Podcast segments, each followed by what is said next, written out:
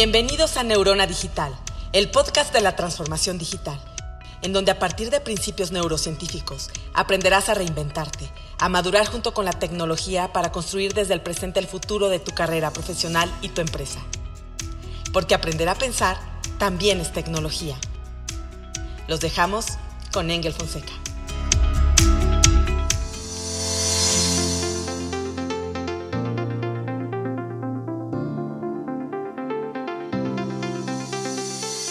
¿Qué tal, Thinkers? Bienvenidos a este nuevo episodio de Neurona Digital, tu podcast de la transformación digital. Hoy vamos a abordar un tema que verdaderamente me apasiona, que es el tema del turismo. Y no solamente el turismo en la transformación digital, sino el turismo a la par de la pandemia. Y la verdad es que no se me ocurría a quién mejor invitar que a Federico de Arteaga, una persona que admiro mucho, que le he aprendido mucho, he tenido la oportunidad de trabajar con él. ¿Cómo estás, Federico? Bienvenido. ¿Qué tal, Engel? Muchísimas gracias por la invitación. La verdad que siempre hablando contigo este, se aprende mucho y los temas son muy interesantes, así que, y bien challenging, así que este, podés este, empezar a, tirar con fuego, amigo. fuego, amigo. Federico, mira, eh, me encantaría que nos compartieras un poco de ti. Obviamente por tu tono, eres como de algún lugar tipo Argentina, ¿no? Pero un lugar, un lugar que se llama Uruguay. Ah, perdón. Un lugar que se llama Uruguay. Eso Luis Andrés.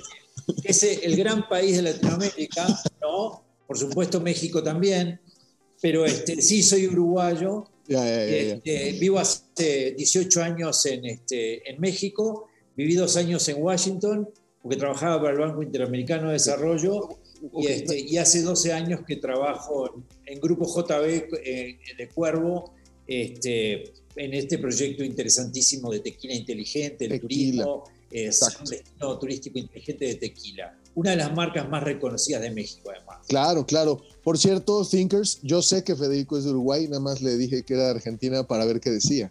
Pero fue muy mesurado, ¿eh? Fue muy polite. No, dije la verdad. Dije el mejor país de Latinoamérica, nada más. Exacto, nada más.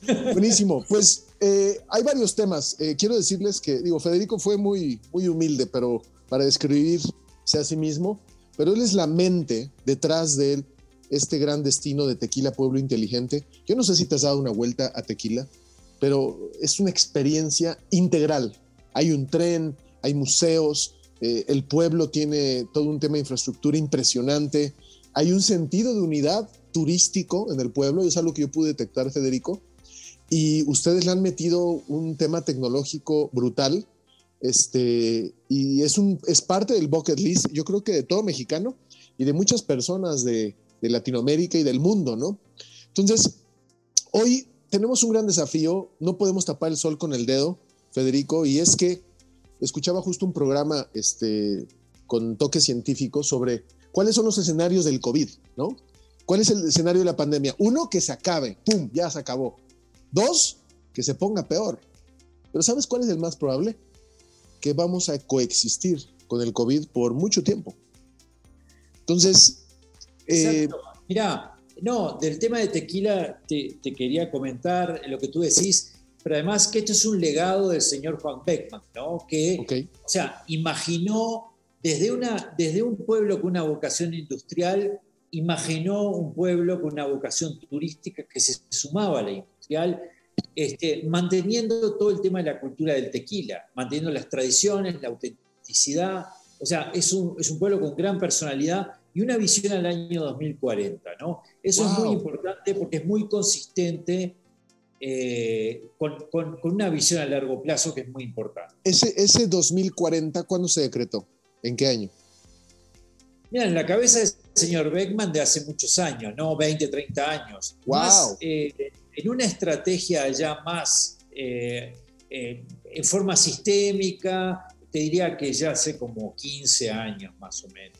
O sea, wow, ok. Las cosas maduran de una manera eh, primero en la mente de los líderes, de los visionarios, y después tienen que empezar a madurar a nivel de la gente que lo, puede ir implementando, ¿no? Y claro, y fue una visión empresarial, ¿no? Este, desafortunadamente muchas veces la visión de un destino está condicionado al tiempo en el que tienen a, a un presidente en turno, a un gobernador. pero... ¿no? esto fue más que fue de varias maneras, por eso es interesante, porque fue una visión de un empresario que quería un legado, dejar el legado de su familia en un, este, un territorio como Tequila, ¿no? que siempre habían estado en la industria tequilera. Y bueno, y cuando su padre estaba muriendo, le dijo, eh, tenés que devolverle a Tequila algo de lo mucho que Tequila nos ha dado durante 10 generaciones. ¿no? Wow, wow. Y entonces ahí fue donde eh, se empezó a pensar en algo más a, a largo plazo, algo más este, que consolidara cosas eh, que no quedan de un día para otro. Por ejemplo, se empezó primero con la ruta del tequila, que es un proyecto turístico, ahora que estamos hablando de turismo, donde se armó un eje temático alrededor de todas las tradiciones del tequila, la cultura del tequila, del mexicano, el charro, mariachi, tequila, y ese eje temático realmente funcionó muy bien. Y ahí se empezó a ver que Tequila era el corazón de la ruta del tequila y que podía ser un destino muy potente turísticamente. En el año 2013, eh, Tequila recibía 18.000 visitantes al año. En el año 2019 recibió 500.000 turistas. ¡Wow! ¡Qué impresión! Por, tener tanta definición de plan, de personalidad, de marca, de, de atractivos. Tener producto turístico y tener eh, realmente cosas muy sofisticadas, ¿no? Este, porque se empezó a hacer obra el Hotel Solar de las Ánimas, la Hacienda este, Lázaro Gallardo, el Centro Cultural Juan Beckman Gallardo, el, este, en fin, una cantidad de producto turístico no descontextualizado. Claro, claro. Realmente hecho a partir de tradiciones mexicanas y después, y cuando se vio que el turismo empezaba a hacerse cada vez más sofisticado, empezaron a pedir cosas que el destino no les estaba dando. Y ahí es donde entró el tema de ser destino turístico inteligente este, a Tequila, ¿no? Interesante. Y, tomando este tema de la coexistencia con la pandemia, ¿qué has percibido tú de los que han tenido que, bueno, tenemos el desafío de esta situación de bioseguridad, pues donde la gente ya está viajando, o sea, ya aceptamos que está este padecimiento, todos conocemos a alguien que, pues ha dejado este planeta por el tema del COVID, desafortunadamente, ¿no? Antes lo veíamos lejano, ¿no? Solo los que viajaban a Italia o a Miami, ¿no? Ahora ya por todos lados. Pero, ¿cómo se, cómo se ha tenido que reinventar tequila en esta pandemia para darse con, seguridad percibida, confianza percibida, para reactivar el turismo? ¿Y cómo la tecnología ha fungido en ese rol, no? Mira, eh, es muy interesante lo, que decís. Una de las cosas que nosotros pensamos es que tequila siempre la vemos como un gran sistema. Y cuando una variable afecta un sistema, este, no podés cambiar la estrategia. Lo que tenés que hacer es acomodarte a esa variable exógena que te pega y que el, sistema empieza a, reconfigurarse de cierta forma, y fue lo que hicimos. ¿no? O sea, este, Tequila no cambió su estrategia de ser un destino turístico inteligente, que tenía por un lado inteligencia tecnológica y por el otro lado inteligencia no tecnológica. ¿no?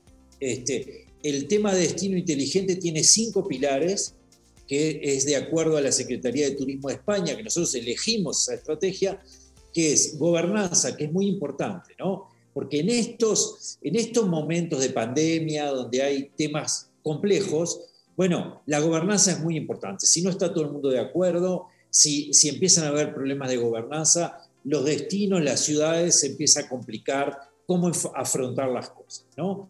El otro tema es sostenibilidad. tienen que ser sostenibles, resilientes las ciudades para poder eh, encarar temas como la pandemia. ¿no? Después, accesibilidad en, en, el amplio sentido. ¿no? Tiene que haber acceso a determinadas cosas, servicios, este, en fin, a una cantidad de, cosas que, es necesaria en una pandemia. Después, innovación. Si uno se queda parado frente a una cosa que es nueva, exógena ¿no? y agresiva, y no innova permanentemente y no trata de ver por dónde salir y qué hacer que no haya hecho antes, está complicado. Y lo otro es la tecnología, lo que tú decías. ¿no? La tecnología ha sido un gran aliado. ¿Por qué? El hecho de que Tequila tuviera Wi-Fi en todo el centro histórico, ¿no? que es donde pasa el 90% de las cosas en Tequila, donde están los servicios públicos, donde están los residentes, donde están los turistas, donde están los servicios municipales, si tú no tuvieras conectividad, este, es imposible trabajar desde tu casa, estudiar desde tu casa, pagar cuentas con el municipio de tu casa, pagar los impuestos. Eso fue muy importante. Lo otro es que a través de los sensores que teníamos, los access points, el sistema de información que, que pudimos lograr fue muy importante para hacerle conocer a la gente cómo había que comportarse frente a la pandemia. ¿no? Déjame aclarar algo, Federico, y tú me lo enseñaste. En algún momento me compartías que ustedes al dar Wi-Fi podían detectar con mapas de calor la aglomeración de las personas en un punto de venta, ¿correcto? Y proponer la redistribución de si había mucha gente pidiéndose un café, oye, hay otra cafetería al lado, ¿no? Exacto, mira, una de las cosas que trabajamos mucho fue el tema ese, ¿no? Eh, a través de Urban Analytics, lo que hicimos fue dimensionar la carga del destino. O sea, saber cuánta gente podía entrar a Tequila, ¿no? Y porque no hay que olvidarse que los destinos se achicaron con esta pandemia, ¿no? Si antes podía estar todo el mundo junto y soportaba una cantidad determinada de gente, el hecho de tener dos metros de distancia, por sana distancia, achicó el destino totalmente. ¿No? Entonces lo que hicimos fue calcular, dimensionar cuánta gente podía entrar. Entonces lo que tú decías, ¿no? O sea, nos dimos cuenta que el 15 de septiembre, por decir algo, fecha patria en México, del 2019 teníamos 300% de sobreturismo en Tequila, y también en, gente y en autos. Lo que hicimos dije es imposible que pase esto. Y calculamos y nos dio que no podían entrar más de mil personas por hora al centro histórico de Tequila y no podían circular más de 1.500 autos por hora. Entonces, ¿qué hicimos? Con el tema de gobernanza y el tema de la tecnología y los sensores. Empezamos a generar un semáforo en el cual las autoridades podían ver todo el tiempo cuándo se iban acercando a esa, a esa capacidad que empezaba a ser peligrosa. Y cuando llegaban a la parte amarilla, las autoridades actuaban y el auto 1501 iba a un estacionamiento satélite y la gente no podía entrar al centro histórico, se desconcentraba hacia otro atractivo. Wow. Oye, ¿qué nombre, ¿qué nombre le pusiste a este semáforo? No, es un tema, lo que trabajamos fue a través de la metodología de Urban Analytics, eh, es un semáforo de, de, movilidad, básicamente, de control de la movilidad, ¿no? Este, y se trabajó con la dirección de tránsito, Aparte teníamos cámaras, entonces la gente podía ver en la cámara cómo, funcionaba, ¿no? Entonces, las autoridades de tequila municipales se empezaron a dar cuenta que todo pasa en tiempo real y que hay que tomar decisiones desde el punto de vista de la complejidad. Y eso implica tecnología, implica inteligencia no tecnológica también, pero la tecnología nos permitió hacer 20.000 cosas que antes ni, ni, ni nos planteábamos, ¿no? Hubiera sido imposible hacerlo sin tecnología. Qué interesante. Oye, Federico, ¿y qué le ahorita estamos viendo que digo, esto que me dices a mí me da mucha tranquilidad y certidumbre para decir, bueno, voy a Tequila y si estamos muy aglomerados, pues no va a depender nada más de mi concepción o mi conciencia, ni la del locatario. El mismo destino puede prevenir esa aglomeración. Pero hoy, hoy algo que estamos viendo es que hay un tema de seguridad percibida y, que está confusa, ¿no? Digo, no lo puedo, no lo, no lo voy a dejar de decir. Antes de las elecciones había una seguridad percibida muy baja, ¿no? Que todo estaba muy peligroso. Después de las elecciones, el semáforo, bueno, es, sabido que hasta cambió de algoritmo, ¿no? Y hoy que estamos en una situación de mucho más contagio que antes, no, no va a estar en rojo por cómo hicieron el algoritmo. Entonces, claro, y estamos más vacunados, la, vacuna es parte de la solución. Como siempre, la tecnología nunca es toda la solución. Pero yo considero que va a ser un gran desafío para todo destino generar seguridad percibida. O sea, una cosa es ser seguro y otra es parecerlo, ¿no? No, está bien, estoy de acuerdo contigo. Nosotros además hemos hecho a nivel de tequila y a nivel de Mundo Cuervo también, ¿no? Este, por ejemplo, Mundo Cuervo certificó, eh, con Biosphere, certificó como turismo sostenible, ¿no? Eso tiene una cantidad de implicancias desde el punto de vista de seguridad también y de sostenibilidad. Y después con el ICTE de España certificamos como destino seguro a Mundo Cuervo. Entonces las certificaciones es lo que tú decís. Este, además de que seas percibida, hay, una, hay certificaciones que le dan otro tipo de certidumbre a la gente. Es decir, bueno, no lo están diciendo ellos solamente, sino hay una certificación atrás que dice que cumplen una cantidad de cosas para que la gente se sienta segura. O sea, es imposible, por supuesto, dar un 100% de seguridad en estos temas, ¿no? Pero hemos hecho lo, todo, todo la, la tarea para que la gente tenga una seguridad percibida y tenga una seguridad lo más real posible, ¿no? A través de certificaciones, que yo creo que es muy importante, porque este, hay una cantidad de temas que se están manejando ahora a nivel global, por ejemplo, el pasaporte sanitario, ¿no? Este, la, la, OMT, la Organización Mundial de Turismo, está validando un una, una aplicación que se llama HiCard, que es que tú metes todos tus datos ahí y además si estás vacunado o no estás vacunado, el último PCR, toda tu historia clínica por si tenés un problema cuando viajas, y eso ya se puede bajar este, la aplicación. Entonces, esas cosas nosotros las estamos habilitando en TikTok. Entonces, la gente, cuanto más segura se, pueda sentir, mejor. Por ejemplo, tenemos un club de fidelización en Mundo Cuervo y estamos haciendo grupos de afinidad. Le preguntamos a la gente, ¿usted quiere venir a Tequila de qué manera? ¿Usted haría un grupo con gente vacunada? ¿Haría un grupo con gente que, tiene el PCR? Eh, ¿O vendría solo con su familia? O vendría con otra gente. Esa gente nos está dando una cantidad de data, ¿no? Que no dice, quiero el, 80% dice, yo voy con gente vacunada, voy en transporte con gente vacunada, no me importa en el, mismo ómnibus, no me importa compartir una cata, pero siempre que esté vacunada y yo quiero saber que esté vacunada. Esos grupos de afinidad se están empezando a dar, ¿no? Con la familia y con amigos. Entonces, este, porque aparte nosotros le estamos presentando a la gente que va a tequila, y no solo somos nosotros, como Mundo Cuervo, sino otras empresas, asociaciones de transportistas, de restauranteros, están comunicando fuertemente qué están haciendo para que la seguridad sea percibida, ¿no? Ahora, Federico, sin duda la tecnología es importante tanto como destino, como destino inteligente, que es el caso de Tequila, ¿qué tanto le han apostado a la capacitación? Porque desde la perspectiva de la transformación digital, la tecnología vale nada, incluso puede ser basura sofisticada si la gente no sabe usarla. ¿Qué tanto le han apostado? Mira, yo creo que el 80% de lo que pasa en una ciudad es inteligencia no tecnológica y el 20% es tecnología. La capacitación, por supuesto, está dentro de eso. Aparte, una cosa que no hemos sabido manejar y que la pandemia no, nos enseñó es la complejidad.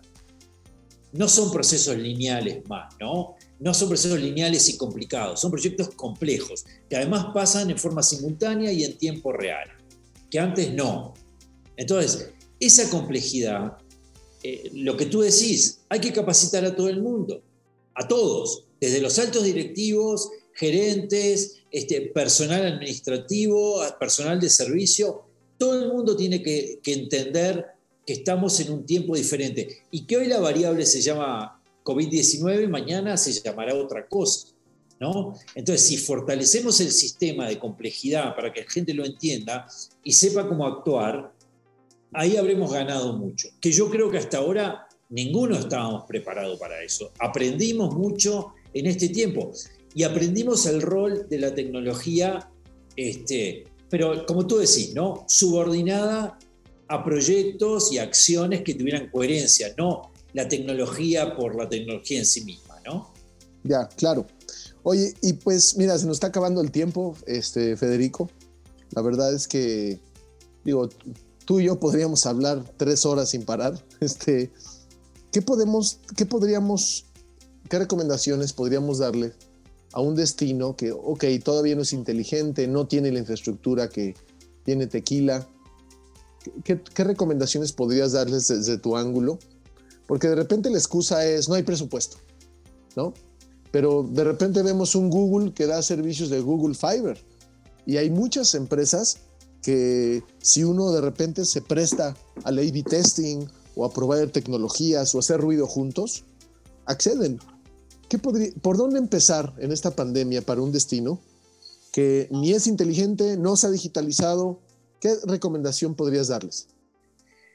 Yo lo que creo es que primero hay que poner las la, plataformas fundacionales de las cosas, ¿no? Y el sector público tiene un rol ahí. Nosotros, ¿cómo hicimos? El sector público, nosotros coinvertimos con el sector público, ¿no? El sector público dio el primer Wi-Fi, ¿no?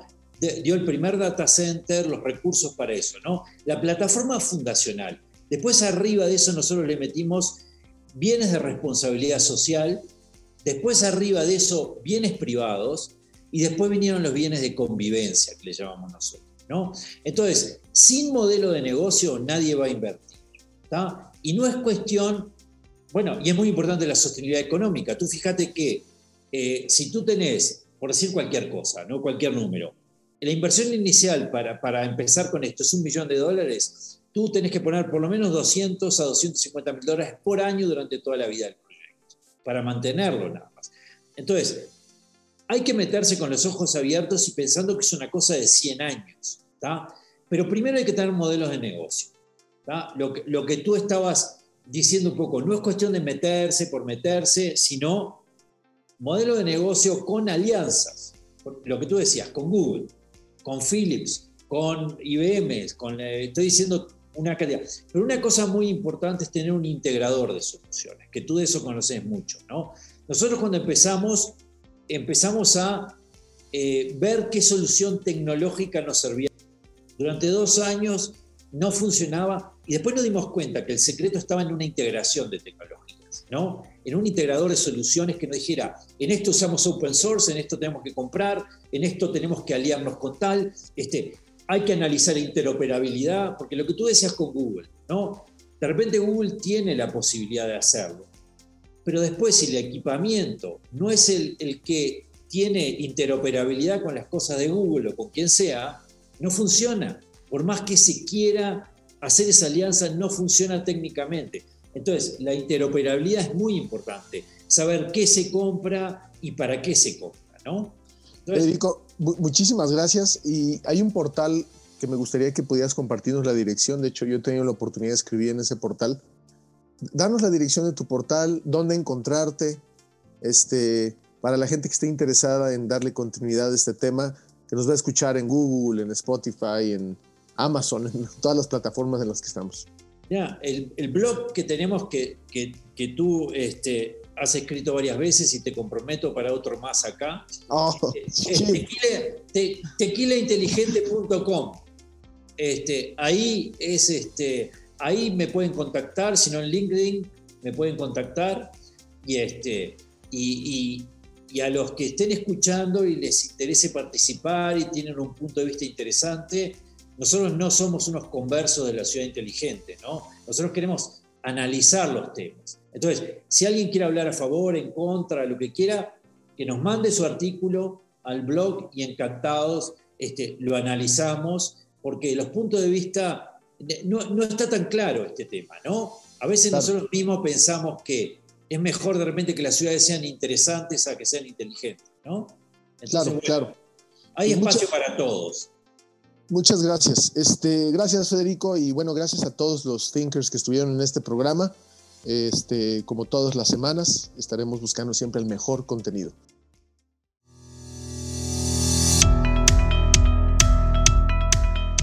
Gracias por acompañarnos en Neurona Digital con Engel Fonseca. No te pierdas el próximo episodio.